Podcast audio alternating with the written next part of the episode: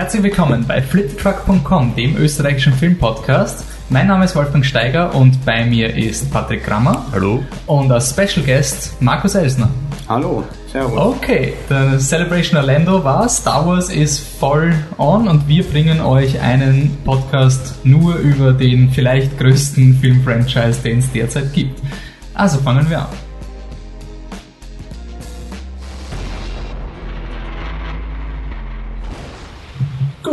Ähm, über das Wochenende war in Orlando die Star Wars Celebration. Das ist ein Riesenevent gewesen, wo einfach von Donnerstag bis Sonntag, ich glaube, jeweils sieben Stunden Livestream oder sechs Stunden Livestream war mit Diskussionen mit den Machern von Star Wars. Ryan Johnson war vor Ort, der neue Trailer für Star Wars wurde präsentiert, The Last Jedi, der Film, der jetzt im Dezember rauskommt. Also es gibt viel zu reden. Ich liebe Star Wars. Der Patrick ist hier, um mich zu regulieren. Und weil Star Wars einfach so was Cooles ist, haben wir gedacht, passt, machen wir einen Special Podcast und äh, laden den Markus ein.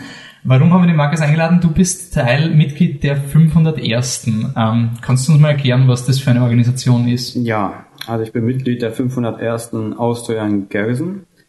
Das heißt, äh, wir sind ein Ableger der 501. Legion. Die wurde gegründet äh, von den Albin Johnson ähm, 1997. Und was macht ihr? Das ist gegründet worden aus einer familiären mh, Krise bei ihm und er hat sich gedacht, mit Star Wars könnte er für mit Star Wars erreicht er die Öffentlichkeit für Charity-Aktionen. Mhm. Und der Hintergrund von der 501. war halt immer das Motto, äh, böse Jungs tun Gutes. Wer Das sind die heißt- bösen Jungs? Das Imperium. Das heißt, die 501. Legion basiert rein, es ist ein Kostümclub und basiert rein auf imperiale Kostüme. Also so gesehen die dunkle Seite, die Bösen in der Star Wars Story, Mhm. wo man das sehen kann, wie man möchte. Und ihr seid kostümierte Stormtrooper. Wir sind Stormtrooper, es gibt Darth Vader, es gibt Snowtrooper, es gibt TIE-Piloten, also alles, was im imperialen Konsens steht, also überall, wo Imperium, das Logo draufpasst und was getragen wird im Film, das ist 501 tauglich. Okay, und ihr, ihr macht jetzt gute Dinge. Wir machen Seid vielleicht Dinge. böse Ja. Jungs, darüber kann man diskutieren vom Genau. philosophischen her. Aber was macht ihr dann? Wie kann man sich das vorstellen? Ja, ähm, dieser Kostümclub, der gegründet worden ist, ist auch der erste Club gewesen weltweit, der von George Lucas akzeptiert wurde. Das heißt, wir wissen alle, George Lucas war da sehr sensibel, was die Lizenzrechte und Rechte allgemein an Star Wars angeht. Mhm. Und durch diesen Charity-Hintergrund, wie das äh, die 501 ins Leben geweckt worden ist, ähm, wurde es von George Lucas geduldet. Das heißt, wir dürfen, wir, wir äh, nehmen keine, keine Provision an, wo wir uns selber mit bereichern.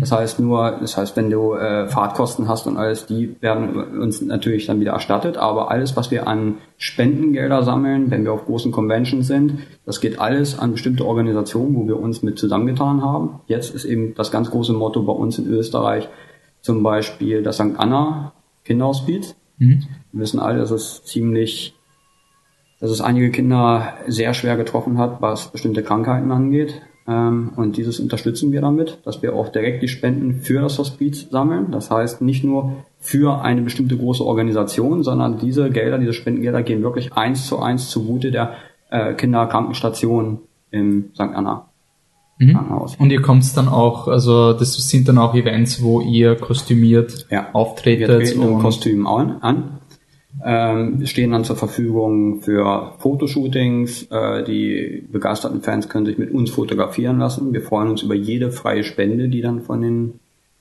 Gästen kommen. Wir ähm, arbeiten mit bestimmten Herstellern zusammen, dass wir auch Preise für Tombolas haben, dass wir Tombolas veranstalten können auf den großen Events und diese ganzen Erlöse davon gehen auch wieder eins zu eins an diese Organisation. Wie oft wirst du in moralische Diskussionen verwickelt, wenn du als Stormtrooper irgendwo stehst und irgendjemand erklärt dir, oder wie oft gehst du auf die Diskussion einfach ein mit, nein, nein, ich bin Nee, nicht diese, Diskussion wird, wird oft geführt, ähm, aber niemals wirklich mit einem politischen Hintergrund oder dass man jetzt in Streitgespräche ausbricht oder so. Aber die Diskussion wird schon allgemein geführt, besonders wenn die Kinder zu einem sagen, ja, du bist ja einer von den Bösen.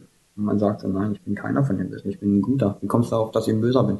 Ja, weil, weil äh, Luke und, und, und Yoda, das sind ja die Guten. Und wenn ich dann damit kontra dann Motto, was? Gerade Yoda, der kleine Grüne, das, der ist böse. Na, und, oder Luke, der ist ja, der ist ganz böse. Ja, äh, da gucken mich die Kinder mit ganz großen Augen an und sagen, nee, das stimmt aber nicht. wenn man dann mit den Kindern ähm, in die Diskussion reingeht nach Motto, was ist denn für dich gut und was ist denn böse? Ja, äh, der, der Luke, der kämpft gegen mich. Ja, dann ist er für mich der Böse.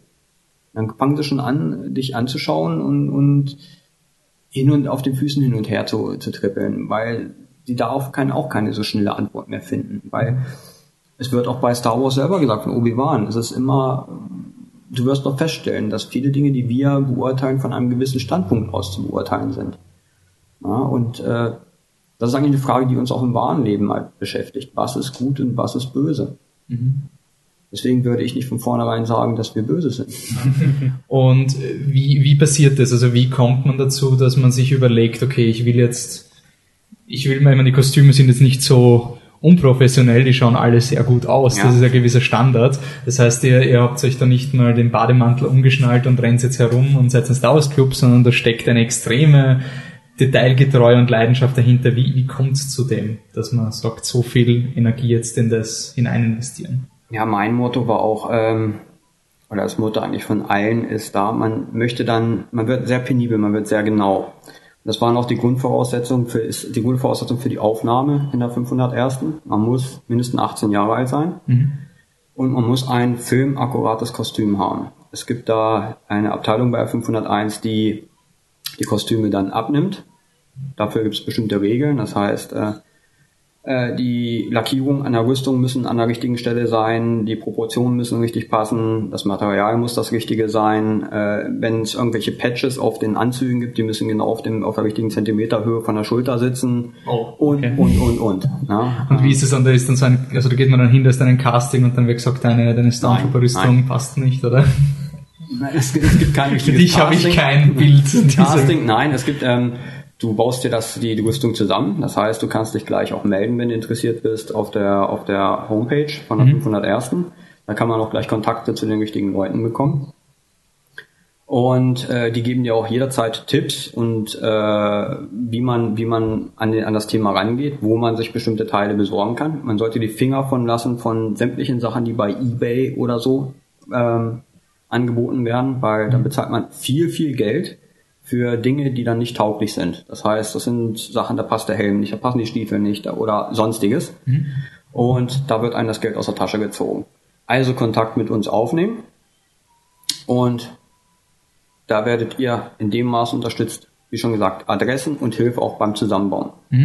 Und die Kostüme müssen so akkurat sein, dass sie halt diesen bestimmten Standards, es gibt wirklich äh, einen wichtigen Katalog, der dahinter liegt ist, diese Standards erfüllt, mhm. dann wird man, äh, macht man Fotos von diesen Teilen, dass man in der Rüstung drin steckt und schickt die dann zu einem bestimmten Ansprechpartner von der 501 der bewertet das dann mhm. und schickt dann diese Fotos, wenn es von ihm grün abgesegnet worden ist, in die Staaten. Da gibt's dann nochmal jemanden, der das bewertet und dann wird man offiziell wow. aufgenommen. Okay, also das ist schon ein ordentliches äh, Aufnahmeverfahren, was da dahinter steckt. Also da wie viel kann man da rechnen an budgetären Einschränkungen? Also wie viel kostet so ein Kostüm so durchschnittlich, das mit dem man reinkommt? Durchschnittlich. Durchschnitt kann man schwer sagen, weil es ist kostümabhängig. Man kann von einem Kostüm von, sagen wir mal, 300 Euro anfangen. Das ist zum Beispiel so ein Crewman, den man hat. Das ist dieser schwarze Anzug. Das sind die Charaktere, die du auf dem Sternzerstörer im Hintergrund langlaufen siehst.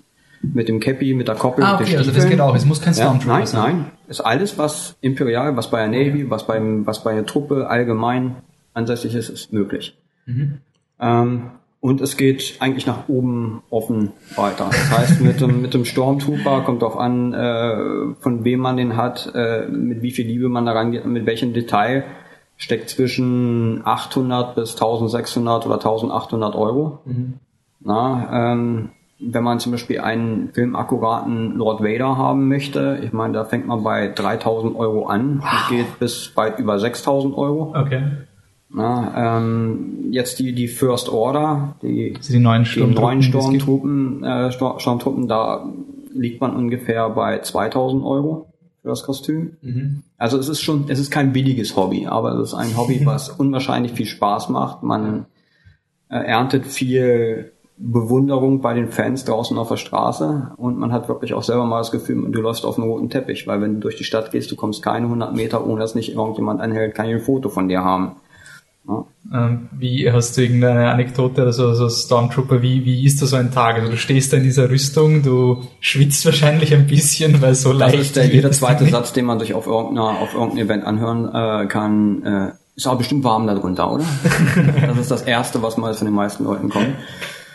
Ja, ähm, wie stellt man sich sowas vor? Ähm, es ist wirklich die Herz an der Freude. Also man kann seinen kleinen Spleen oder seinen, wie soll man das nennen? Spleen? Nein. Ähm, seine Begeisterung an dem, an dem Star Wars Universum ausleben. Das sind meistens Kindheitsträume. Ich hatte es mir damals früher auch immer gewünscht. Stormtrooper, das ist cool. Wie das wohl ist, wenn man sowas anhat oder irgendwas. Ja, jetzt hat man sich's erfüllt vor, äh, vor einiger Zeit. Und jetzt steckt man da drinnen und man merkt, ja, äh, ich kann nicht sitzen, ich kann nicht auf Toilette, ähm, aber es ist cool. Es ist dieser Leitspruch, wer schön sein will, muss leiden.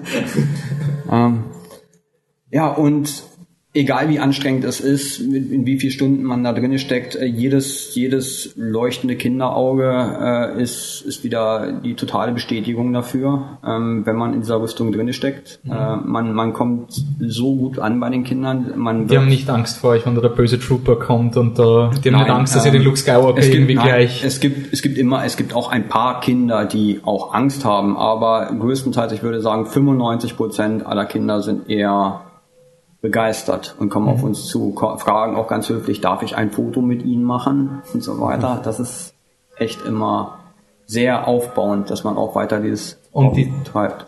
Diese strikten Aufnahmen so, es gibt ja auch da auch einen sehr äh, vorbildwirkenden Code bei euch. Ja. Also es ist ja da wirklich ein, ein Auftrag, gerade ja. weil ihr auch Charity macht, das ist eine ziemliche Verantwortung, die diese Organisation auch trägt. Also ihr dürft es nicht rauchen. Als ja, es ist, es, in der Öffentlichkeit vor den Kindern. Ja. Ähm, es gibt ein paar Benimmregeln, die man wirklich strikt einhalten sollte, wie es kommt nicht gut, wenn man äh, die Flasche Bier ähm, vor dem Kind äh, in der Hand hält.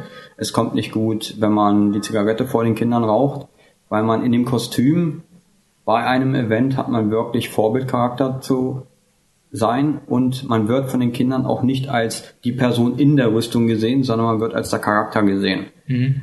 Und damit identifiziert man sich dann auch in dem Moment. Und so sollte man das auch betreiben. Mhm.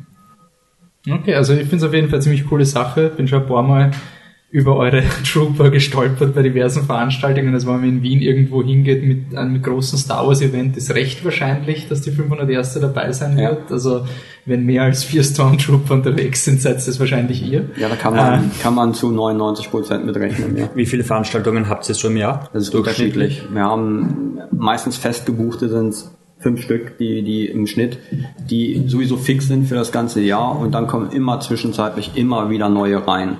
Es sind Veranstaltungen, wo wir von Disney oder von, von Firmen beauftragt werden oder an, ähm, angefragt werden, wo wir dann aber wieder die Bestätigung von Disney holen müssen, dass wir es dürfen. Mhm.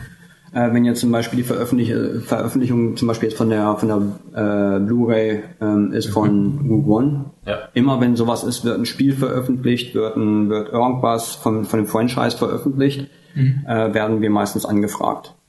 Manchmal okay. auch sehr kurzfristig. Und was sind das dann für Events, dass ihr eben äh, zum patrouilliert zum Beispiel? Ja, zum Beispiel im Einkaufszentrum patrouillieren, äh, äh, bei einem bestimmten Geschäft Präsenz zeigen, äh, Werbung halt durch das Auftreten für dieses Produkt dann machen. Mhm. Das dürfen wir nicht bei überall, sondern wir müssen uns jedes Mal die Erlaubnis erholen.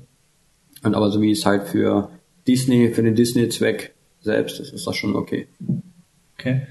Ja, und genau aus diesem Grund, also weil wir schon geredet haben, wie kommt man dazu, dass man sich ein, ein, ein, ein Sturmtruppenkostüm macht, so viel Zeit investiert und dann noch in der überhaupt nicht kalten Rüstung herumrennt. Das ist ein Commitment, was, was ich einfach sehr interessant finde, weil es einfach dieses Phänomen Star Wars einfängt. Also wir sind jetzt in der, sagen wir mal, Renaissance von Star Wars vielleicht, oder dieser Wiedergeburt von Star Wars durch Disney. Es ist aufgekauft worden, es geht jetzt in eine neue Richtung.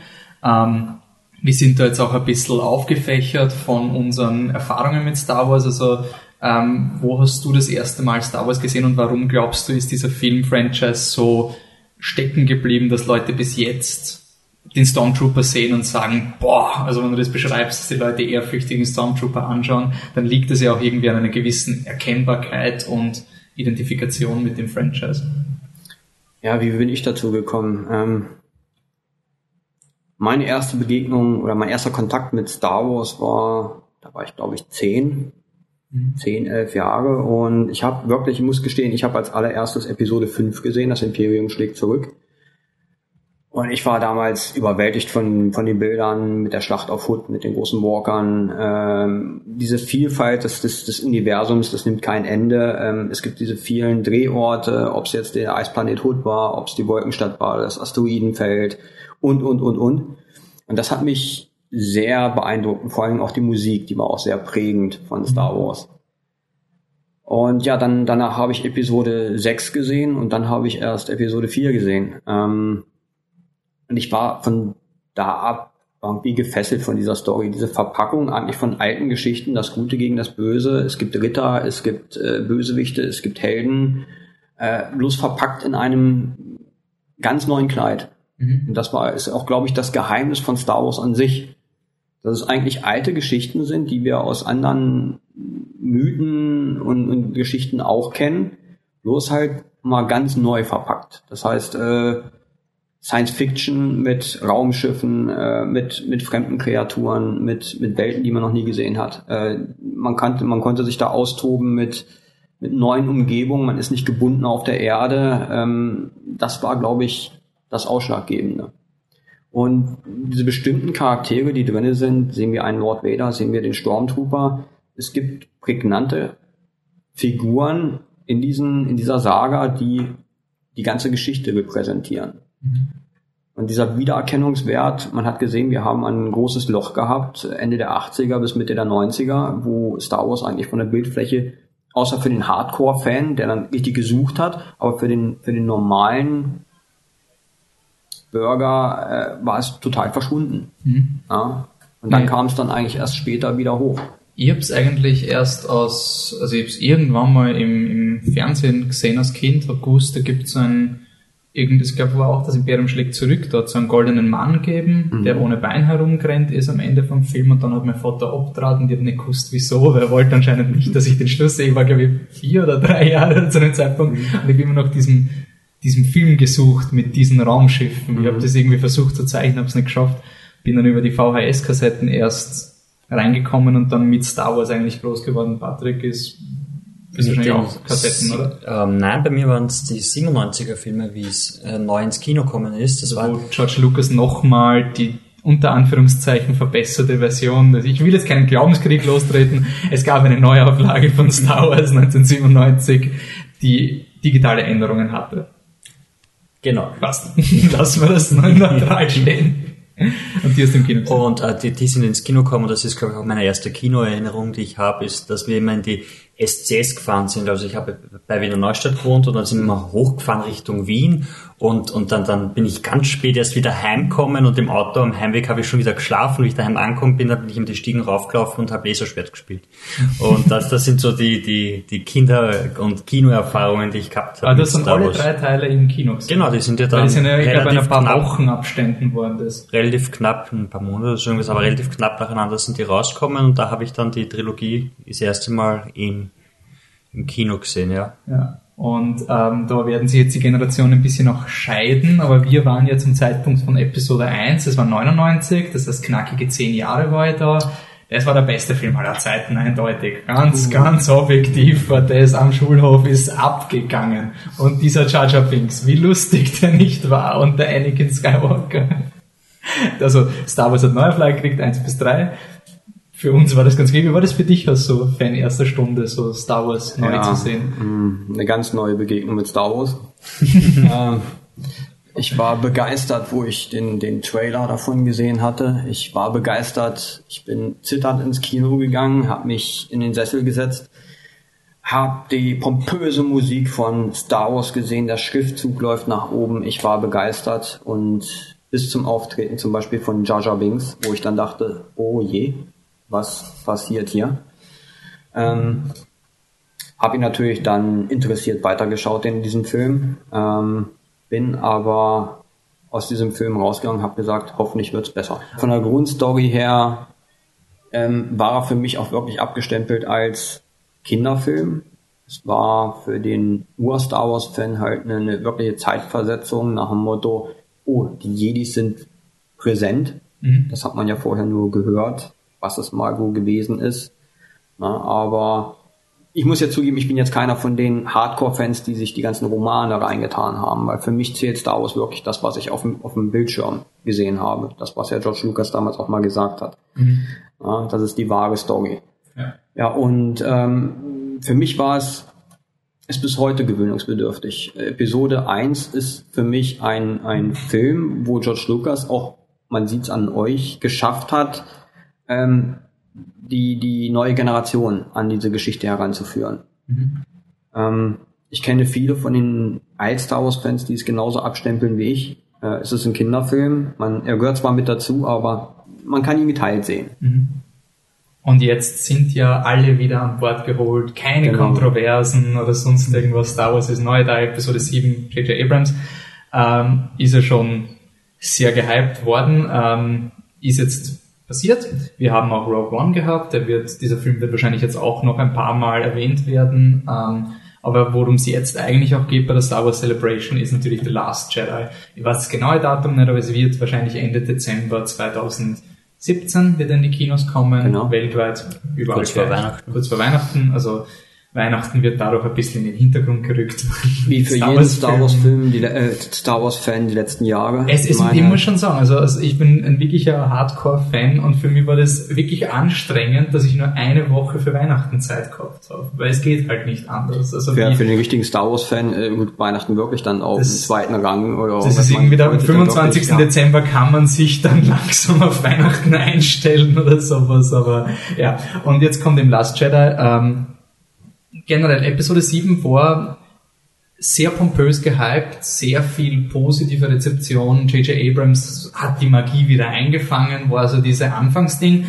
Und ich muss auch sagen, ich bin im Kino gesessen, ich bin dann nach London geflogen, weil ich den am IMAX-Screen sehen wollte und ich war voll Feuer und Flamme, Episode 7. Ich finde den wirklich einen sehr gut gemachten Unterhaltungsfilm. Aber es bröckelt langsam. Es ist ein bisschen so ein, ähm, die South Park hat das verarscht mit den Member Berries. Es ist ein bisschen so dieses, ah, kennen Sie das nicht von früher? Mhm. Das ist alles so wie früher. Ähm, ja. Was ist bei dir? Was ist da der Ja, wie war es bei mir? Ähm, der Hype ist natürlich riesengroß gewesen. Ähm, die Stimmung kann man als Star Wars Fan von früher kann man eigentlich gar nicht in Worte fassen, weil es war dieser Moment, die Story geht weiter. Mhm. Es ist jetzt nicht irgendwie, es wird ein Film gemacht, der zu Star Wars gehört oder der, der sich mit der Geschichte von Star Wars befasst, sondern die Story geht weiter. Und da war man halt wirklich so gespannt. Und dann saß man im Kino. Ähm, man muss ihn von zwei Seiten betrachten, den Film. Ähm, J.J. Abrams hat es geschafft, wieder das alte Feeling reinzubringen. Das war erstmal für mich grundlegend. Damit hatte der Film so schon gewonnen. Es war, es ging nicht nur noch alles auf CGI-Effekte, wie es bei 1, 2, 3 war, sondern man hat die, die, das Gefühl für Star Wars wieder gekriegt. Mhm. Es waren äh, Schauspieler in Kostümen drinne, die äh, in dem Film agiert haben. Es waren nicht nur reine Computer, äh, Computeranimation. Mhm. Ähm, dadurch wurde Star Wars, was es auch für uns ist, äh, Episode 4, 5, 6 greifbar. Es ist, es, man, man kann es realisieren, man hat das Gefühl, man kann es anfassen. Mhm. Und die Story an sich war dann sehr überschaubar, was in diesem Film passiert ist. Ähm, es war natürlich, gab es diesen großen Schock mit Solo.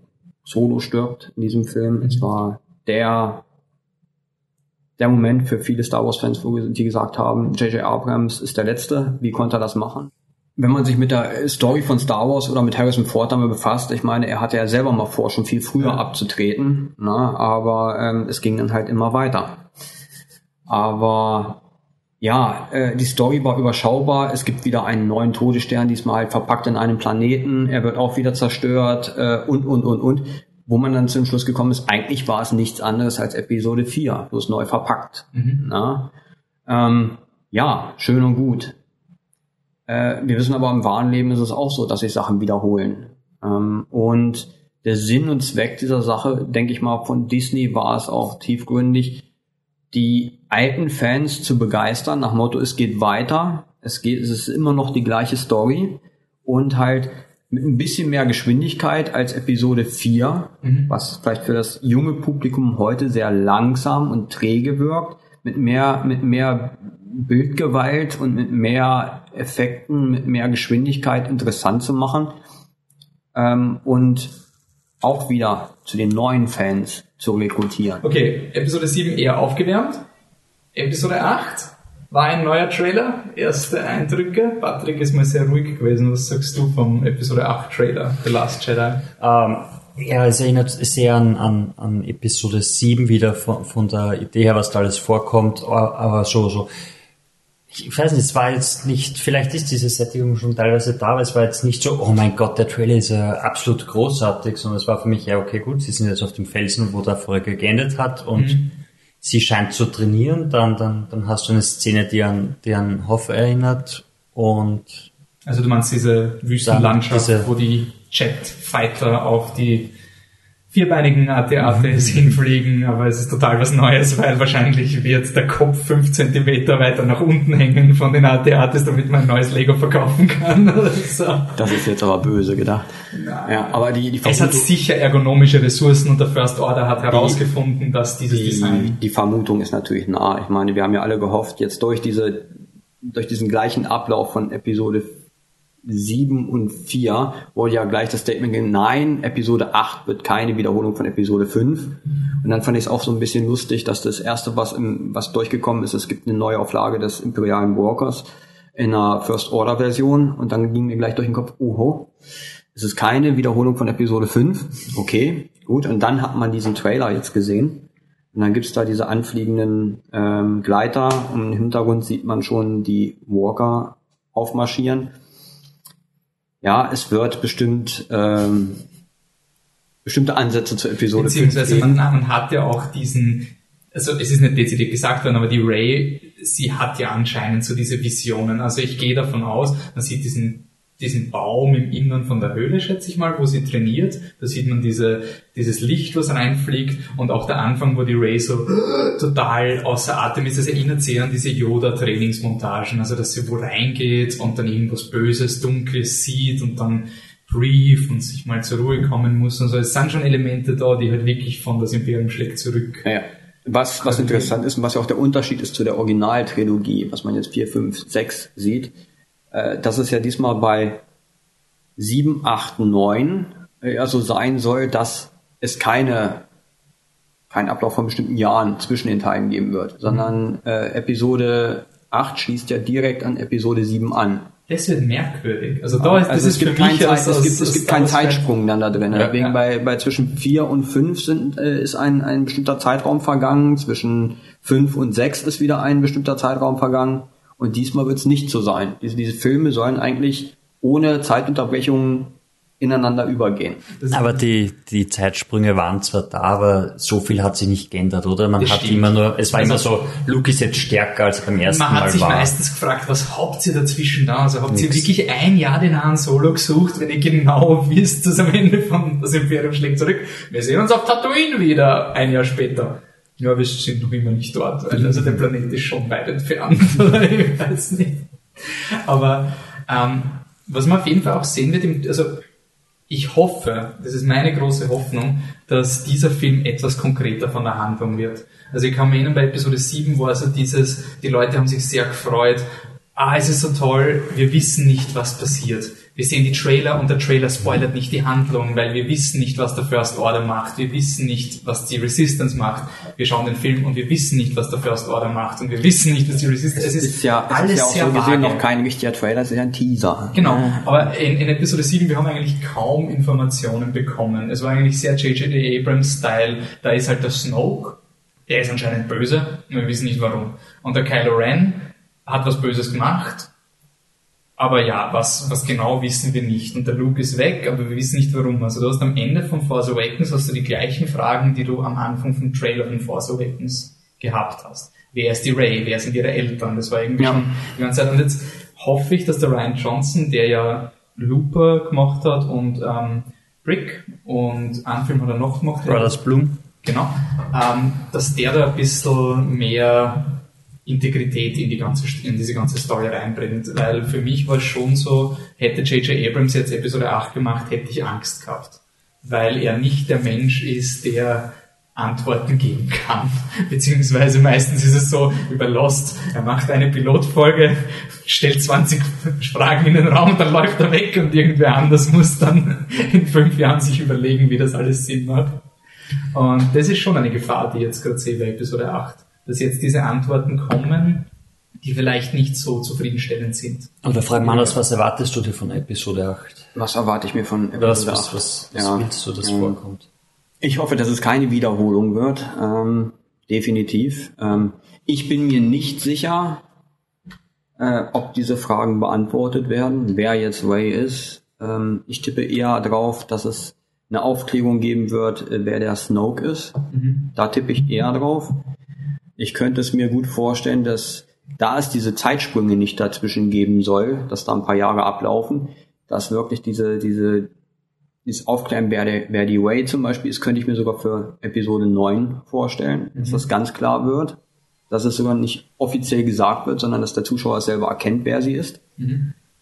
Ja, also dass ähm, es in Episode 8 zwar eindeutige Hinweise gibt, gibt ja. aber noch nicht. Ich denke mal, da könnte vielleicht so, ein, so, ein, so eine leichte Absicht von Disney hinterstecken, dass man auch wieder diese Neugier auf Episode 9, ja. wenn man dieser Übersättigung vielleicht vorbeugen möchte, diese Spannung weiter aufrechterhält. Ich denke mal, von einer Person wird es bestimmt ein Outing geben. Das ist, also ich tippe auf den Snoke, mhm. weil er so interessant gewirkt hat im, im Episode 7.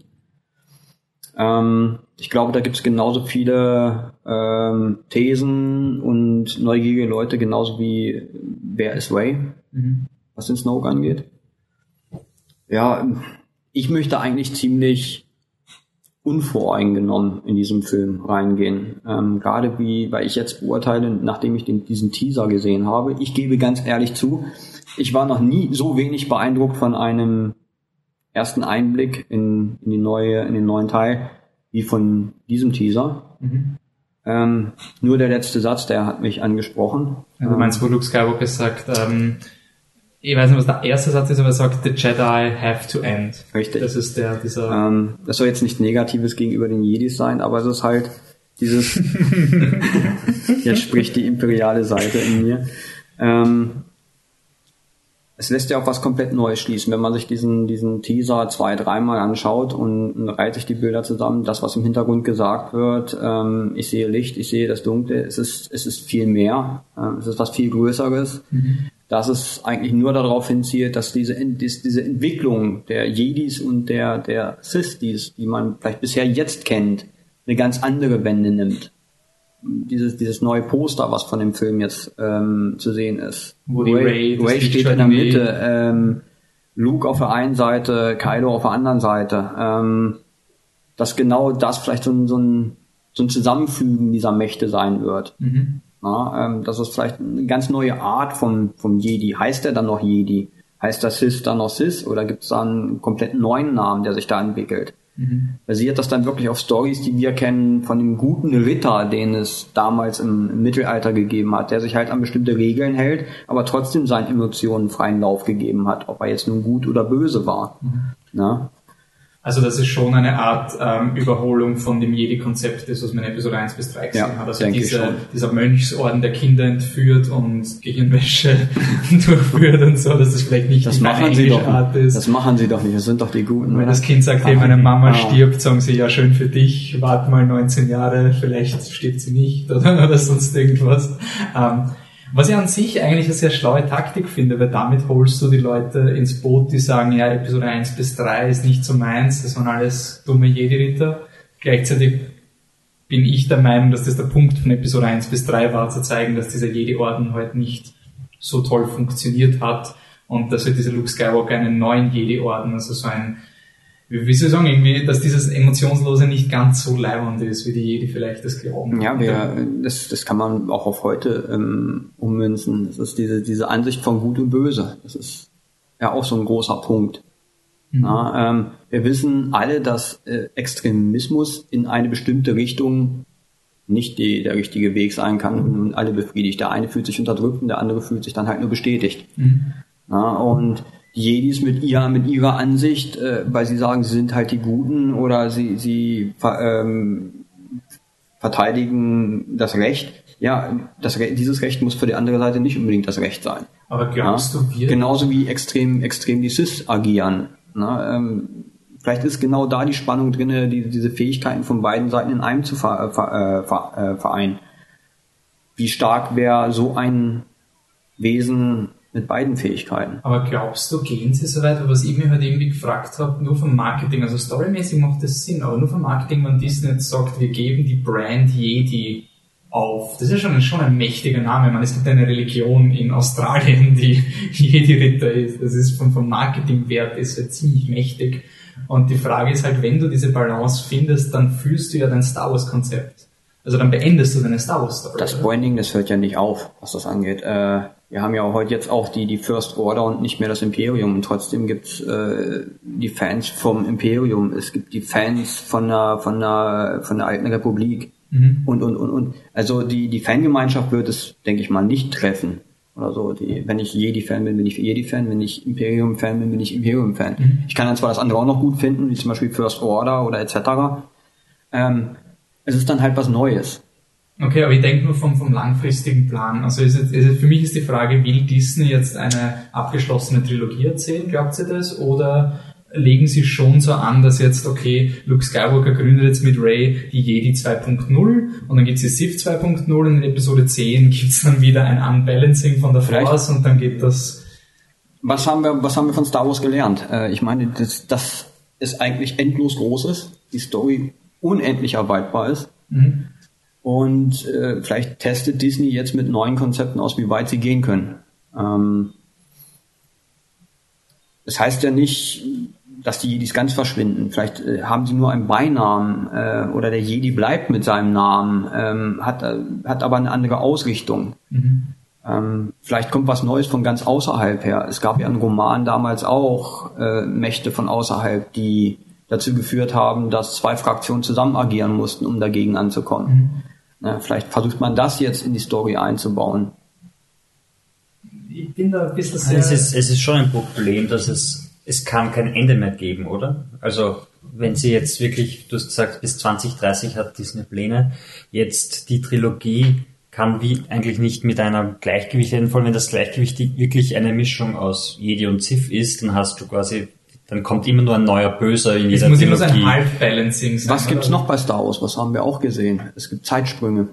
Ähm, Episode dann, 1, 2, 3 kam auch aber erst dann, dann später. zum Beispiel, also da ist für mich etwas, was, was für mich der Grund war, warum ich als, also ich als Teenager sehr viel Star Wars geschaut und gelesen. Und dann hat es irgendwann den Punkt gegeben, da hat es jetzt so epische Events gegeben in den Büchern, voll drin und oh, das ist das letzte Gemetzel, so episch. Und dann habe ich irgendwo gelesen, ja, es kommt jetzt ein Comic raus, das spielt 100 Jahre später und da sind alle tot, die es überhaupt gegeben hat und da gibt es einen neuen Imperator, der sitzt jetzt dort und hat ein neues Imperium. Und in dem Moment habe ich aufgehört, Star Wars zu lesen, weil das war für mich so ein, okay, das ist ja richtig wertlos, wenn jetzt 10.000 Mal die Galaxis untergeht und 5.000 Mal ein neuer Imperator kommt, dann ist das Imperium ja, also dieses Achievement von Luke Skywalker ist für mich immer so das, das mein, mein heiliger Gral. Also das war für mich die Geschichte, mit der ich aufgewachsen bin. Und wenn jetzt dann ein neuer kommt und es immer größer und stärker wird, dann fühlt sich das ein bisschen ad absurdum von der Wichtigkeit der Geschichte. Ja, äh, wenn du sagst eben gerade die Geschichte von, von Luke Skywalker war für dich so, ist, oder ist für dich der heilige Gral. Wenn man jetzt aber mal die Story Story zurück, verfolgt von 1, 2, 3, 4, 5, 6, ähm, es ist ja eigentlich viel mehr die Story von Anakin.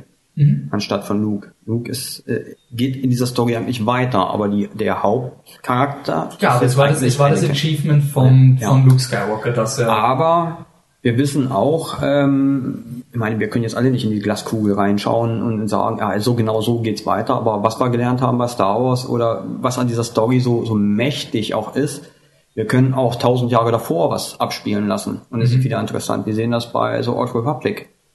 Ähm, es gibt Sachen, das ist so unendlich, wahrscheinlich un finanziell unendlich erweiterbar. Mhm. Äh, das heißt nicht unbedingt, dass es nach Episode äh, 9 unbedingt mit 10 weitergeht in der Zukunft, sondern es könnte ja auch sein, dass es äh, vor Episode 1. Aber ich glaube, das ist dann schon ein, groß, also ein ja. großes Risiko, dass man da eingeht, weil es gibt auch, es, ich habe auch genug Seiten gehört, die schon bei Rogue One gesagt haben, das hat ja nichts mehr mit, mit den Skywalkern zu tun und mit den Jedi und das interessiert mich überhaupt nicht. Ja, man hat jetzt aber, es ist, es ist widerlegt worden durch den Erfolg von Rogue One, oder?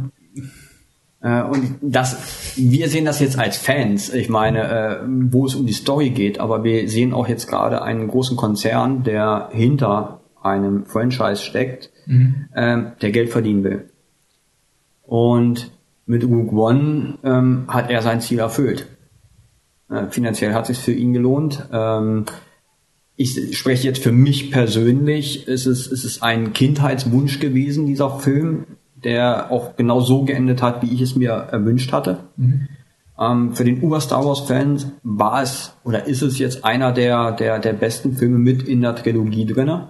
Mhm. Ja, ähm, wenn ich meine Film, meine also Lieblingsfilme. Du One schon über ja. Episode 7 und Prequels stellen. Also für mich persönlich steht, äh, wenn ich jetzt die Filme für mich persönlich bewerte, ist 5, 6, 4, ähm, Rogue One, dann kommt 7 und dann kommt 3, 2, 1 mhm. in, der, in der Wertung der Filme für mich. Ja. Na? Äh, Rogue One ist für mich ein Film, der, der mein Herz hochschlagen lassen hat. Ähm, es, es war wieder das Feeling da, es waren wieder, auch wieder vom Drehzyklus, vom, vom, vom, vom Machen her, Star Wars, weil auch wieder Leute in dem Stormtrooper drinne gesteckt haben, in den Kostümen gesteckt haben. Es war wieder zum Anfassen. Mhm. Ähm, da wurde mein Fanherz wieder vollkommen befriedigt, aber auch von der Story her. Es war so interessant zu sehen, wie, wie baut sich das auf? Äh, wie ist die Betrachtung zwischen Gut und Böse? Ähm, vorher hatten, wenn man sich wirklich mal 4, 5, 6 anschaut, die Rebellen ja eigentlich immer nur eine weiße Weste. Sie waren wirklich komplett weiß. Es waren ja nur gute. Die haben ja nie irgendwas außerhalb der Regeln betrieben. Schaut man sich jetzt mal Rogue One an, ich meine, sieht das ganz, ganz anders aus. Ähm, es ist wirklich eine, eine, eine Gruppe, die gezielte Anschläge ausübt, äh, um ein bestehendes System zu untergraben oder zu schwächen, weil sie mit dem System nicht einverstanden sind.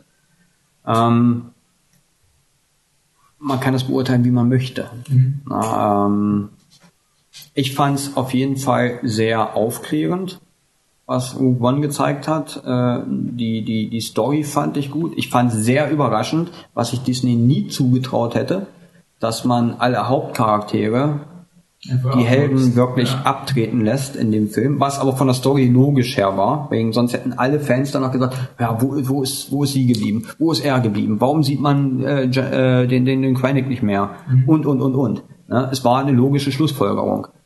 Ja, ähm, ich fand's grenzgenial. Mhm. Ja, also bei mir war es auch so, dass Rogue One eher so dieses Disney zeigt, dass sie halt Vielleicht ist auch ein bisschen ein Ego-Trip von Disney gewesen, dass sie aller Welt beweisen wollten, wir machen kein Kiddie Star Wars, weil das war ja mhm. schon irgendwie dieser Vorwurf an Episode 7, so ein Arbeitskollege hat gesagt, ah, jetzt hat Disney Star Wars ausgekauft, jetzt wird's voll für Kinder und meine Antwort war im Vergleich zu Episode 1. Also so, Star Wars hat diesen Punkt schon längst erreicht gehabt, mhm. wo man gesagt hat, es ist eh nur für Kinder, ob das jetzt unter Disney ist oder George Lucas, war dann schon vom Marketing eh schon egal. Aber für mich war Rogue One so dieser ein bisschen ein Ego-Trip, so, wir machen jetzt den Anti-Episode 7, also den ohne Happy End, also mit einem halb Happy End und schon moralisch fragwürdig, was bei Episode 7 extrem gefehlt hat, dass der Finn ist ein Stormtrooper, der zu Beginn totale Ego-Krise hat, oh mein Gott, mein Freund ist gestorben und im nächsten, in der nächsten Szene stiehlt er einen TIE Fighter und blastet seine Arbeitskollegen einfach aus dem Hangar und das ist voll okay. Und das, das hat mir irgendwie gefehlt. Und die Frage ist jetzt aber, ob die, ob sich diese Grau-Beschichtung von Rogue One ob das eher was für die Fans ist, was Disney quasi jedes zweite Jahr wirft den Fans sowas hin und sagt, hey schaut's, Star Wars ist eh kompliziert. Und bei Episode 7, 8, 9 gibt's dann quasi den, den Gut gegen Böse Star Wars Film. Oder ob Rogue One eher das Fundament gelegt hat für Episode 8. Das Dass er das Fundament für, für Episode 8 gelegt hat, glaube ich nicht, weil ähm, dazu ich sehe zu viele Unterschiede. Das ist, Rogue One war wirklich äh, mal was zu erklären, wie was entstanden ist. Ähm, Für mich ist es persönlich die Befriedigung der Alt-Star Wars-Fans gewesen mhm. mit diesem Film, weil es gab ja von den Alt-Star Wars-Fans auch sehr viel Kritik an Episode 7. Jetzt hat man die auch wieder an Bord geholt. Ja. Und es könnte durchaus möglich sein, dass man genau auch die Altfans dann immer mit diesen, mit diesen Spin-offs immer wieder an Bord hält und sagt, ja, es ist Star Wars, es bleibt Star Wars, ihr bekommt das, was ihr möchtet. Mhm. Und die, die Fortsetzung der Story jetzt mit Episode 8 und 9 wirklich das, das, das Halten der neuen Fans ist, die mhm. kommen und dadurch eine große Gemeinschaft bildet. Ja, ich lasse mich, ich lasse mich persönlich gerne positiv überraschen, was Episode 8. Aber bist du derzeit skeptisch oder positiv bezüglich Episode 8? Ich bin skeptisch, muss ich ganz ehrlich sagen. Ähm, ich bin sehr gespannt, aber nach dem ersten Teaser jetzt, mhm. ähm, ich hatte bei allen anderen Sachen hatte ich immer Herzklopfen, wenn ich da irgendwas im Internet gesehen habe, habe ich irgendwas auf dem Bildschirm gesehen und ich habe Herzklopfen gekriegt. Diesmal das erste Mal nicht. Mhm. Und ähm, ich hoffe, ich werde positiv überrascht. Aber ist das Herzklopfen auch so ein bisschen eine Reaktion von uns gewesen, da wir so wenig Star Wars Content gehabt haben, dass wir bei Episode 7, ich meine, das war ja dann doch ein bisschen eine äh, Entzugszeit und wenn dann quasi das erste Mal wieder ein bewegter Frame vom Millennium Falcon kommt, dann ist es natürlich was anderes, als wenn man jetzt in, im Trailer wieder den Millennium Falcon. Also ist, ich habe ein bisschen Angst vor der, was der Patrick gesagt hat, vor der Übersättigung. Das wird so viel Star Wars Content bekommen, dass es zu Hintergrundrauschen einfach wird. Also so, ja, Star Wars. Naja, für mich hat, sagen wir mal, wir, wir haben ja praktisch gesehen, dass, dass George Lucas einer der wenigen Menschen auf diesem Planeten ist, der scheinbar wirklich diese goldene eierlegende Wollmilchsau geschaffen hat. Mhm. Mit Star Wars. Ich kenne nichts Vergleichbares in, in einer Filmindustrie, in, in, in, im Franchise, im Merchandise, was, was es mit Star Wars aufnehmen kann. Mhm. Viele haben es versucht und viele haben es nicht geschafft. Wir können natürlich jetzt nur alle hoffen, dass durch diese Übernahme von Disney das jetzt nicht genau dazu führt, dass man selbst diese goldene eierlegende Wollmilchsau schlachtet. Durch Übersättigung. Ähm, aber ich denke mal, Disney wird da langsam, vorsichtig Deswegen haben sie jetzt auch nichts weiter, kein Statement gegeben über Episode 9 hinaus, wann genau Episode 10 weitergeht, mhm. was dann passiert, sondern äh, Disney steht, denke ich mal, sehr abwartend.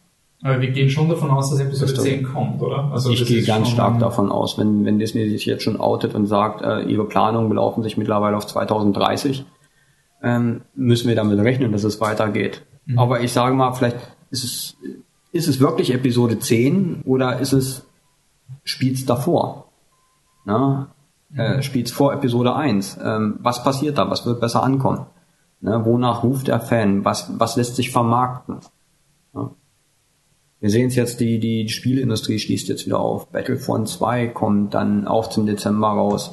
Und in diesem, in dem Spielablauf soll es jetzt wieder über sämtliche Epochen gehen, mhm. ne, wo sich viele aufgeregt hatten jetzt bei, bei, bei der Auflage von Battlefront.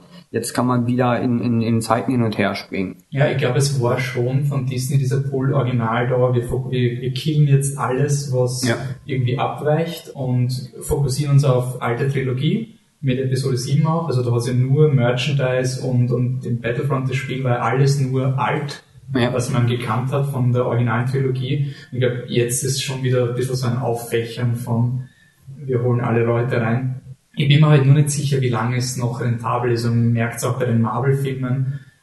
Es ist noch immer Hype da. Es wird wahrscheinlich noch viel Hype sein, aber es ist schon eher so etwas, was jetzt ein bisschen im Hintergrund passiert und das zu, bei Marvel ist es mir wurscht, weil ich habe die Comics nie gelesen, aber bei Star Wars ist dann doch irgendwie so, dass das, ah, come on. Aber ich, der Patrick hat mir vor ein paar Jahren mal aufgenommen, wie, wie Lucasfilm aufgekauft wurde. Da haben wir so einen Probe-Podcast aufgenommen, da hat er auch gemeint, ja, sie haben zumindest die Chance, öfter mal was zu machen und dann ist einfach die Wahrscheinlichkeit da, dass mal was Gutes dabei rauskommt. Mhm. Ähm, ja. Aber wenn jetzt nichts Gutes dabei rauskommt, was, was machst du dann, wenn, wenn jetzt Star Wars schlecht wird? Also wenn die Filme jetzt so dich wirklich schlecht, enttäuschen. Schlecht ist Ansichtssache. Ich meine, es gibt immer noch die Originaltrilogie ähm, und äh, wo man Fan von ist. Das heißt jetzt nicht, wenn jetzt, sagen wir mal so, für den richtigen eingefleischten Star, Star Wars-Fan, wird es jetzt eine schlechte Story aus seiner persönlichen Betrachtung her, dass man heißt, ich bin jetzt kein Star Wars-Fan mehr. Ja, äh, ich glaube nicht, dass das, dass das passieren würde. Ähm, das heißt, egal was passiert, du bist noch weiter ich bin, bei ich bin 501. Ein, ja, ich bin eingefleischter Star Wars Fan, ich bin eingefleischter 501 Legionär und genauso werde ich es auch weitermachen, Aber egal was Disney damit treibt. Ich würde schon sagen, jemand, der Episode 1 überlebt hat mit seinem Fanherz, ich meine, da muss schon, da muss schon einiges passieren, wenn er dann immer Stormtrooper war. Dann wird das schon irgendwie gehen. Ähm, was mir nur so Spaß gemacht hat, diesen ganzen Star Wars Sache, gerade eben, du hast es vorher gesagt, mir das geht weiter. Ich finde das gerade so unglaublich erfrischend. Das haben wir eigentlich seit, naja, ich, ich habe es nie gehabt als Kind, weil für mich war immer 4, 5, 6 war ein Film. Das war abgeschlossen und das war's. Und Episode 1 bis 3 war halt Hintergrundinformation. Aber was ich so cool finde jetzt an Episode 8, wenn wir sagen, wer ist Snoke, wer ist Rays Vater, du kannst Kinder fragen, wer ist Rays Vater und ihre Vermutung ist genauso viel wert wie deine. Das finde ich richtig toll. Weil bei, bei Marvel ist so, oh, wie glaubst du, geht's weiter mit Captain America? Ich glaube das. Na, das stimmt nicht, weil Civil War wird kommen und es ist schon ein bisschen so diese vorgefertigte Handlung. Und es gibt bei Star Wars zwar Bücher, aber ich finde, ich habe schon das Gefühl, dass wir alle keine Ahnung haben, worum es geht. Also so Aber wir haben auch alle erfahren, egal in welchem Franchise wir uns da bewegen, ähm, auch wenn es Bücher gibt oder es gibt eine Romanvorlage etc., äh, die Filme weichen fast immer ab. Ja. Es wird immer was anderes gemacht. Äh, ob es jetzt, wir schwenken jetzt mal auf was ganz anderes, The Walking Dead. Es gibt die Comicserie, ähm, es gibt Hauptcharaktere, aber trotzdem vom Handlungsstrang passieren auch ganz viele andere Sachen. Bei den Marvels genauso. Es passieren Sachen in den Comics, Ja. was eigentlich das Leitbild ist. Es wird verfilmt und es passieren Sachen doch ganz anders. ja. Ähm, und hier bei Star Wars ist es aber eigentlich umgedreht. Es gibt eigentlich Filme und dann gab es Bücher oder Romane, die da sich entwickelt haben. Dann gab es diesen großen Aufschrei, hu, bei Clone Wars wurde was, wurde was ganz anders gezeigt, als was es in den Büchern eigentlich beschrieben worden ist. Und schon hat man das Ganze verteufelt. Aber es wurde damals immer gesagt von George Lucas, was von da genehmigt worden ist, die wahre Story ist das, was wir sehen. Glaubst du, wird dieses Konzept auch beibehalten werden? Weil Lukas versucht jetzt, Lucasfilm versucht ja wirklich dieses riesige Universum konsistent zu halten. Also die haben eine eigene Taskforce, die nur damit beschäftigt ist, alle Fakten zu korrigieren, die dir erklären können, warum das Ende von Rogue One kein Widerspruch zu Episode 4 ist, wenn die da, da, da, da, da, ewig lang. Noch funktioniert es, weil wird das aufrechterhaltbar sein, sobald man irgendwann dann die Episode angenommen, Episode 9 ist der volle Stinker. Dann muss das irgendwie so umkonstruiert werden und dann müssen Das Einzige, was dagegen spricht, ich denke mal schon, dass es, ich glaube, da, genau da liegt auch so ein, so ein, so ein gewiss, dieses gewisse Erfolgsrezept drin bei Star Wars. Dass es halt dieses, dieses Achten auf bestimmte Sachen gibt und diese Erklärung, diese Erklärungsversuche oder bestimmte Erklärungen für bestimmte Punkte, Schlüsselsequenzen. Solange es finanziell tragbar ist, wird das, denke ich, aufrechterhalten. Sollte es finanziell nicht tragbar sein, dass es irgendwas, wie schon gesagt, es steht ein Konzern dahinter, der Geld verdienen möchte. Und das Einzige, was diesem Konzept entgegensteht, ist dieser finanzielle Erfolg. Sollte es finanziell sich nicht ausgehen, wird es auch einen Bruch geben damit. Bin ich ganz fest von überzeugt. Aber dann brechen sie auch mit dieser These, mit diesem Everything is connected. Also dann verlieren sie eigentlich ihren Selling Point, den sie gerade Ja. haben. Aber der verliert sich in jeder Sache, so wie es ums, um den finanziellen Erfolg geht. Mhm. Solange sich das trägt, wird man auch damit Geld verdienen können. Und solange wird es, denke ich, auch weitergehen. Okay. Ähm, noch ganz kurzer Ausblick, nach Last Jedi gibt es dann wieder Spin-off, äh, Han Solo-Film. Gibt es noch keine konkreten Informationen? Wie stehst du dem gegenüber? Bist du da eher Positiv. Positiv. Sehr positiv. Warum? Ja, äh, ich als rein imperialer äh, Charakter, der es auch persönlich so sieht, äh, ist, ist Solo ein ein Ausnahmecharakter. Äh, Ich finde es gut. Er ist, man kann ihn erst, er gehört zwar zur Rebellenallianz, weil er durch seine Freunde da hingekommen ist, aber man sieht jetzt auch bei Episode 7, dass er sich der, von der Sache wieder getrennt hatte Mhm. und seinen eigenen Kopf hat. Er ist, er ist wie er selber sagt, ein Schurke. Mhm. Na, er ist, er ist ein, ein, eine Person, die zwischen den, zwischen den Fronten steht und genau das macht, was er gerade für richtig hält. Vielleicht ist er eigentlich auch, wie man sagt, die, wirklich die, die, die beste Persönlichkeit in der ganzen Star Wars Story drinne. Ne, er handelt nach seinem Bauchgefühl und seinem Herzen nach. Danach handelt er. Und ihn jetzt als Guten oder Bösen einzustufen, finde ich eigentlich sehr, sehr schwierig. Und dass man genau diesen Charakter nimmt und einen Film über ihn macht und denke ich auch einen, einen Schauspieler vom Aussehen, von der Gestik da gefunden hat, der ihn, denke ich, auch ganz gut repräsentieren kann. Mhm. ich meine, er ste steigt, glaube ich, in die größten Fußstapfen, wo man nur äh, reinsteigen kann. Ich meine, das wurde auch letztes Jahr schon auf der Celebration in London so gesagt. Ne? Ähm, er kann ihm einen eigentlich nur leid tun. Wegen egal was er macht, er hat genau dieses Vor, die, die, dieses Vorbild. Und ob man, egal wer das da macht, ob er das dann genau richtig macht, dass er jeden Fan damit zufriedenstellt, das ist, denke ich, fraglich. Aber wenn man da rangeht wie bei Rogue One mit den gleichen Sequenzen, mit den, mit den, mit der Bild, Bildgewalt, mit den Kostümen, mit dem Flair von Star Wars aufzubauen, denke ich, wird das Ding ein Erfolg. Okay. Outfit? Han Solo? Glaubst du, dass man den Film braucht? Weil Han Solo als Charakter war doch so schon interessant genug. Jetzt ihm dann noch irgendwie so eine Geschichte anzudichten, was für große Abenteuer er davor nicht schon gehabt hat, weil das muss ja auch gewaltig genug sein, damit es mithalten kann mit dem Rest. Jetzt hat ja, er dann wahrscheinlich schon. Ob man ihn braucht, das ist, das ist eine gute Frage. Ich denke mal, brauchen wird man ihn nicht, äh, weil es eine der stärksten Charaktere im ganzen Star Wars, in der ganzen Star Wars Story drin ist. Ähm, ist auf jeden Fall der dreidimensionalste. Und jetzt ja.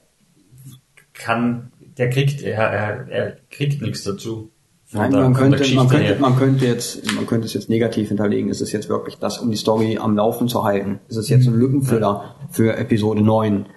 Ähm, es wird genügend, es, jeder Star Wars Fan wird sich diesen Film anschauen. Also das Geld ist eigentlich schon mal wieder in der Tasche. Ja, die Frage ist, wie lange es noch geht. Ja. Diese, diese und äh, man muss es halt gut ausbauen. Man muss, ich denke, es geht dann gar nicht mehr so um die, um die, um den tiefen Sinn dieser Story, sondern wirklich den Flair. Mhm. Man will dieses, man will diesen Flair aufrechterhalten, man will dieses Gefühl aufrechterhalten. Ja, und denke, mit dem Charakter wird man das am besten ziehen können.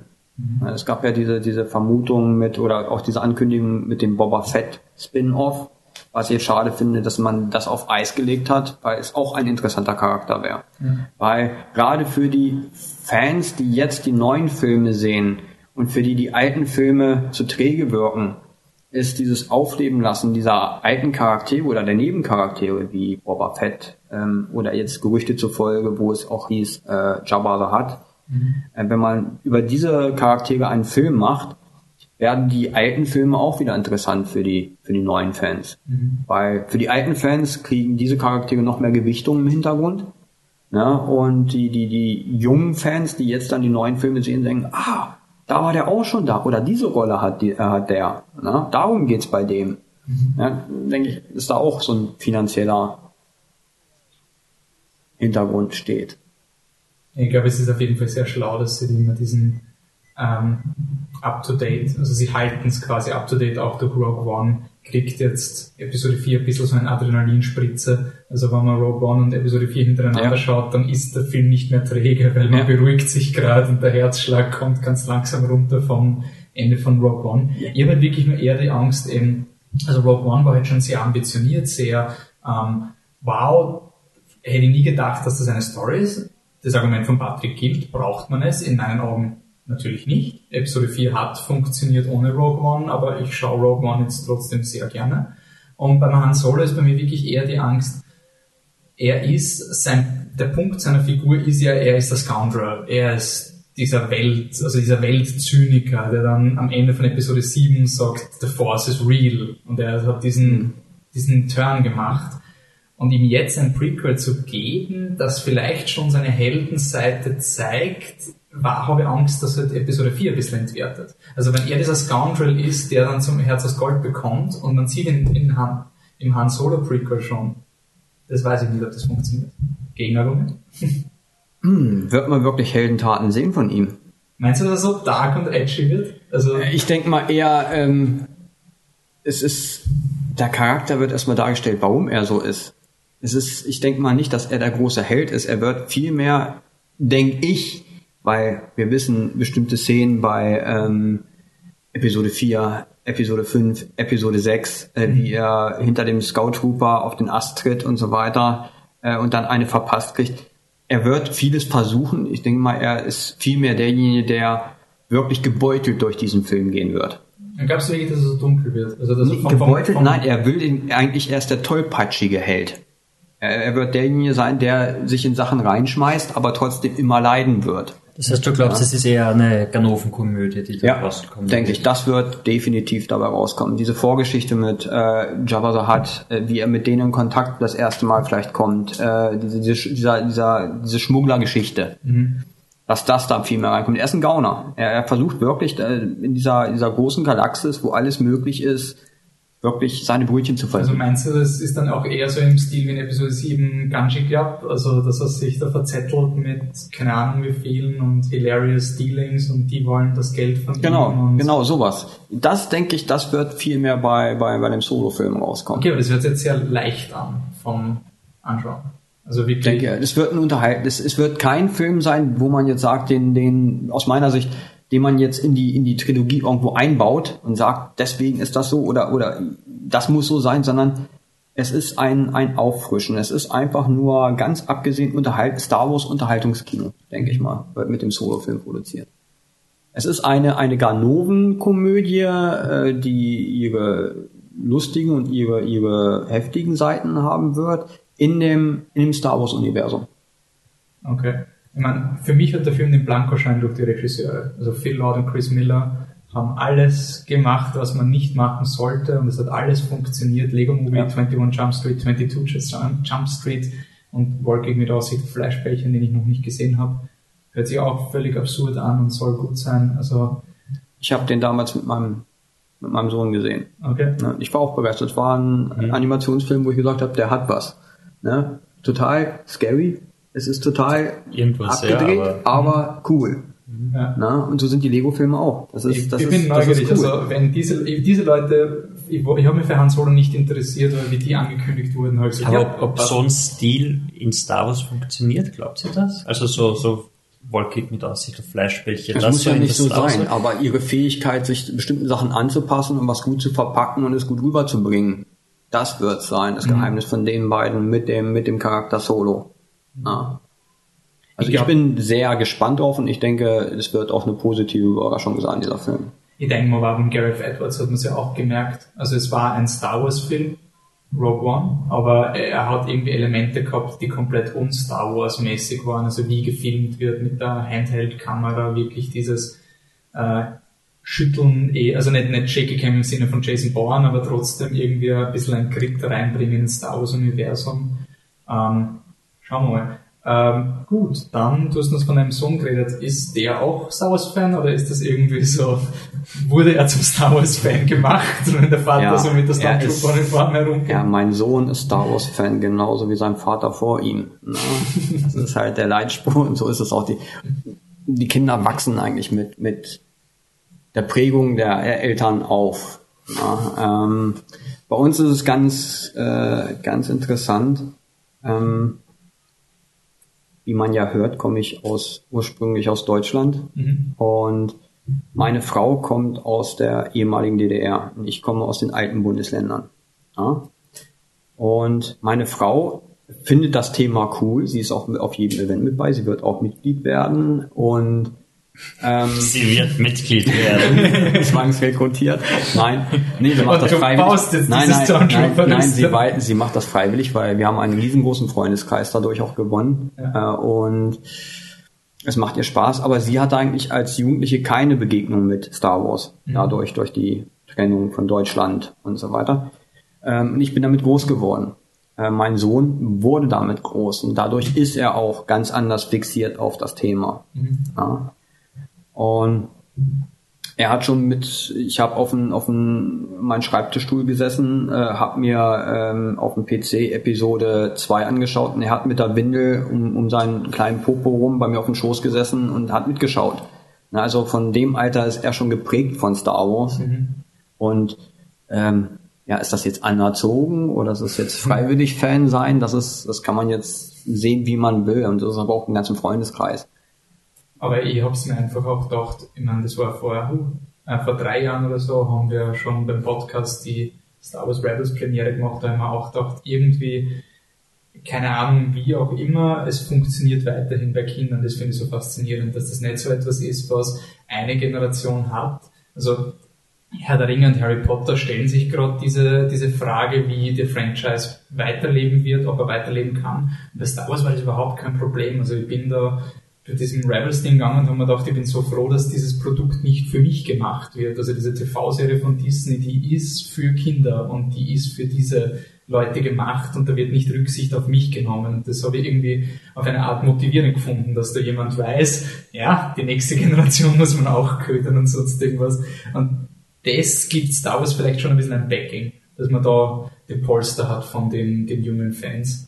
Und solange sie das nicht vergessen, bei, bei Episode 7 war ich ein bisschen zwiespältig, weil man gedacht hat, wenn du zu sehr die alten Fans bedienst, dann lässt du die neuen außen Na, vor. Episode 7, äh, alten Fans, wir haben ja, wir haben das gemerkt, wenn wir unterwegs waren oder wir sind unterwegs. Es gab vor ein paar Jahren noch so, so eine Generation, die absolutes Desinteresse gezeigt hatte oder auch sich damit gar nicht ausgekannt hatte. Wir sind durch die Stadt marschiert und neben uns sind 70 oder 80 Jahre äh, alte äh, Senioren gegangen, die uns sofort erkannt haben und haben gesagt, cool, Star Wars, So, so, das kann ich. ganz genial. Na? Dann gab's dann die Generation, wo wir selber raus sind, die auch kommen, ey, cool, Star Wars. Macht da, äh, was macht er da oder was macht ihr hier oder sonst was? Und dann kam auch wieder eine Generation, die war damals 15 und wie gesagt, haben die einen, die haben nicht mehr alle Steine in der Schleuder oder die haben noch, was sind denn das für welche? Die konnten damit überhaupt nichts anfangen. Das war genau dieses Loch ähm, Ende 80er, Mitte 90er. Diese Generation, mit der man sich überhaupt nicht identifizieren konnte. Und ich denke, da hat jetzt George Lucas nachgelegt mit den neuen Filmen und hat man hat durch diesen Fehler gelernt, dass man da so ein Loch drinne gehabt hatte und bedient jetzt durch dieses Einbauen von diesen Serien Rebels, äh, Clone Wars vorher, ähm, Material, womit man verhindert, dass es wieder so eine Generation geben wird, die sich mit dieser Sache überhaupt nicht identifizieren kann. Die es zumindest einen Wiedererkennungswert in der Sache dann sieht, wenn man dann Tufa auf der Straße sieht oder ein Jedi oder, oder sonst irgendwas anderes von, von Star Wars, und man sagt, ja, Star Wars. Es ist ja auch immer so der, der, das Zeichen für die Brand, wenn Leute ein, das Starbucks Stormtrooper T-Shirt haben, ohne jemals einen Star Wars Film gesehen zu haben. Also das hast du ja auch ganz oft immer nur gedacht, es ist schon interessant. Ich stelle mir vor, so eine Alien-Zivilisation wird irgendwann mal die Erde treffen, so ein paar Millionen Jahre, und dann finden sie diese heiligen Relikte und, und versuchen sich da zu erklären, was zur Hölle ist da passiert. Also da gibt's in jeder, jeden Kulturkreis taucht dieses Ding irgendwie auf. Oder die, sagen, oder die sagen sich auf einmal, oh Mist, schnell weg hier, die waren auch schon hier. Okay, passt. Dann würde ich sagen, drehen wir den Podcast zu. Ähm, gibt's noch was? Ausblick, einen letzten Wunsch an Star Wars. Was ist der Spin-off, den du noch unbedingt sehen willst, bevor Star Wars übersättigt und von der Bildfläche verschwindet? Ach, Punkt eins: Star Wars wird nicht übersättigt sein. Die werden schon die Kurve kriegen, das wird nicht passieren. Der Wunsch Spin-off, ja, was sollte da passieren? Ähm, ich kann mich da noch nicht mal festlegen, weil mein Wunsch Spin-off ist eigentlich schon gelaufen. Also für mich wurde es erfüllt mit Rogue One. Okay. Na, äh, interessant wäre es vielleicht, ein Spin-off noch genau zu sehen, den man genau hinter Episode 6 setzt. Na? Was passiert in diesen 30 Jahren? Wie formiert sich die First Order? Was passiert mit dem Imperium? Ja? Dass man da vielleicht noch einen reinsetzt. Das wäre, man hat es jetzt gesehen, man, man, eine Andeutung ist da für das neue Battlefront-Spiel. Und es heißt auch wirklich, es soll zum Canon gehören. Das ist diese Storyline von den Soldaten, Genau. die nicht mehr wissen. Genau, wie und es das soll, es wurde jetzt schon äh, kundgegeben, es soll wirklich zur, zum Canon gehören, zur Story. Mhm. Und genau da wäre auch, da würde man viele als Star Wars Fans auch wieder mit bedienen. Ähm, wie geht's da weiter? Mhm. Also wirklich. Das wäre für du mich Also du willst einen Imperiumsfilm. Ja, Ja. eindeutig. Aber eindeutig, also aus der Sicht des Imperiums. Ja. Wo man sieht, dass sie die Guten sind. Patrick, dein Spin-off-Film, was willst du noch sehen, bevor Star Wars nicht steht? Tut mir leid, Wolf. Nein, irgendwo aus. Ich- Was interessiert dich an Star Wars? Was ist der Faktor, wo du sagst, das, von dem gibt's zu wenig? Gott, du stellst mir Fragen.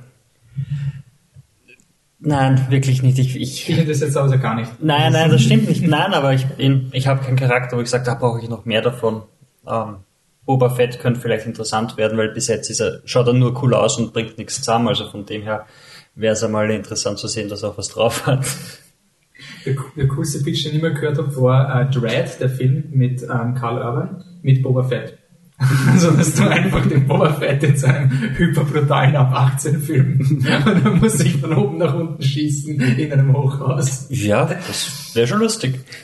Okay, passt. Und was willst du noch sehen wollen? Ich weiß nicht, Boba Fett wäre cool. Aber ich meine, Standardantwort ist Kenobi. Also der Ewan McGregor will die ganze Zeit spielen. Es gibt Also hast du schon so viel von ihm, oder? Was, was brauchst du da jetzt noch die Zwischenzeit, wie er dann in die Wüste geht? gibt verdammt coole Story Pitches. Da gibt's die Geschichten von, die quasi Obi-Wan nicht als Hauptdarsteller, sondern als dieser mysteriöse Western-Ganzlinger haben, also was wirklich komplett aus der Sicht von Leuten ist, die auf Tatooine leben und er ist nur diese Sagengestalt und so. Also so richtig abstraktes Star Wars, so ganz ganz in die Ecken vom Nerdtum. Oh Gott, ich werde jetzt, ich glaube, ich habe einen schlechten Story.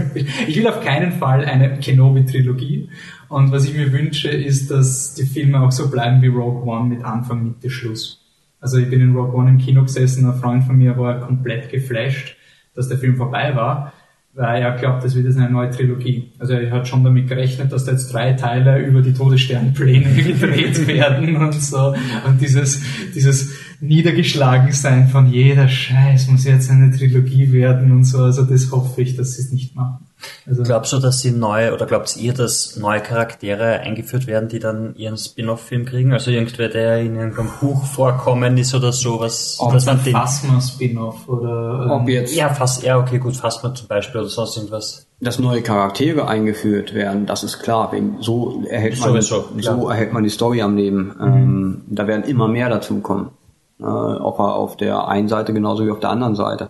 Aber ob man jetzt von denen, ich glaube nicht, dass man von den neuen Charakteren gleich ein Spin-off machen wird, weil man, da hat man ja klar das Material für die weitere Trilogie. Mhm. Wenn werden es definitiv äh, Storylines oder Charaktere sein, die man aus den alten Aber ich will auf keinen Fall, dass das so ein Ding ist wie, ich muss diesen Spin-off-Film sehen vor Episode 9, damit ich weiß, diese Figur, die dahinter Captain Phasma steht, eben diesen Superhelden-Effekt. Also ich finde so wie Rogue One, dieses im Retrospektiv Dinge bereichern, finde ich voll cool, weil der Film hat das nicht gebraucht, dass ich weiß, was der imperiale Senat mit dem Todesstern gemacht hat. Aber wenn man es dann erfährt, äh, ist ja nett. So in die Richtung, das finde ich cool, aber ich will nicht Rogue One machen, um zu erklären, warum Episode 4 startet. Das wäre für Ich denke, das, das hat Disney, das haben sie auch nicht nötig. Star Wars, jeglichen weiteren, also jetzt, die jetzigen bestehenden Star Wars Filme muss man, denke ich, nicht erklären, warum das so ist. Natürlich könnte man dann noch ein Spin-off machen zwischen Episode 4 und 5. Wie kommen die Rebellen dann auf den Eisplaneten Hood? Wie bauen sie dann die Basis aus oder sonst irgendwas? Ich glaube, man könnte, man könnte das unendlich ausarbeiten, aber dann laufen wir die Gefahr, dass wir das Ding übersättigen. Na, aber äh, die, die Spin-offs, denke ich, die zukünftigen werden nicht sein, um irgendwas zu erklären. Sie werden was, sie werden was erklären, aber man muss sie nicht sehen. Sie werden immer so ein Zucker sein, was der Star Wars Fan halt serviert kriegt. Okay, gut. Gut, Dann- ähm, wo sehen wir die 501. das nächste Mal? Oder wo können wir euch sehen? Jetzt am Wochenende sind wir in Wien im SCS vertreten mit ein paar Members. Gerade jetzt zur Rogue One. Rogue One. Präsentation. Nächsten Monat sind wir in Klagenfurt unterwegs. Ja, und so wird das jetzt Monat für Monat weitergehen. Wir kriegen immer zwischendurch wieder Eventanfragen. Meldet euch einfach bei uns. Man kann auch direkt bei uns anfragen, wenn jetzt irgendwas Großes ansteht. Wir kriegen Anfragen von Leuten, die heiraten, also eine Hochzeit haben. Wirklich, Ja, schon Star Wars und da sind halt große Star Wars Fans bei. Sie, sie hätten gerne als Überraschungsgäste im Hintergrund äh, Star Wars Du gibst ihm gerade so viele Ideen, du hast keine Ahnung, was du gerade machst. Ey, die habe ich schon vorher gehabt. Dafür bin ich ja hier. Ähm, aber diese ganzen Termine kann man auch auf eurer Webseite. Die kann man auch sehen. Schaut drauf. Ist auch gleich, wenn man es, glaube ich, googelt, ist das allererste. Ist gleich die 501 ist allererste, allererste. allererste, allererste Seite, die bei Google Und aufgeht. wir werden es natürlich auch verlinken im Podcast. Ähm, Klickt drauf, ihr bekommt alle Informationen. passt. Dann sage ich vielen Dank, dass du bei uns warst. Äh, Gerne. Macht's weiter, was ihr macht. Ich hoffe, man sieht sich, wenn, wenn irgendwann mal wieder ein Trooper ist, werde ich mal fragen, ob es du bist oder so. Und dann sage ich danke fürs Kommen und für euch da draußen, Patrick, die Kontaktdaten noch oder Ausblick? Haben wir Ah. irgendwas geplant oder ist mit Star Wars gerade unser ganzes Weltbild beschäftigt? Ausblick, es kommt sicher was. Ich würde sagen, Fast and Furious, glaube ich, haben wir noch, müssen wir noch abhandeln. Obwohl Ja, im nächsten ist Fast Furious, Get Out. Ähm, ja, genau. Sonst irgendwas? Sonst, wir sind auf Facebook, facebook.com slash flipthetruck. Wir sind auf Twitter, flip-der-truck. Der Wolf ist at dancing-robot. Ohne G, weil das Sinn macht natürlich. Genau. Ich bin Existent Coffee und... Ist die 501. auf Twitter? Kann man die antwittern? okay. Nein. Wir sind auf, Aber ihr seid auf Facebook. Facebook sind wir vertreten. Wir wollten es nicht zu groß streuen, weil dann der Informationsfluss auch mhm. oft außer Kontrolle geraten mhm. kann und das wollen wir halt wirklich verhindern. Gerade weil wir mit den Rechten im Hintergrund Klar. mit Disney mhm. etc.